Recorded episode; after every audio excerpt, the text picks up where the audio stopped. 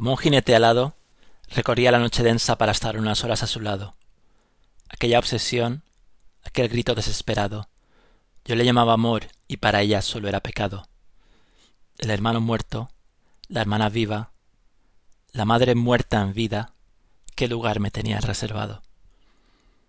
La ciudad en los confines del siglo XX, mi Atlántida, mi pequeña huida, un hombre gris a la deriva, lugares que se perdieron, amigos que no lo fueron, que alguien me recuerde de qué iba este juego, el sueño recurrente, las grotas frías en la frente, el placer intermitente, muros por derribar.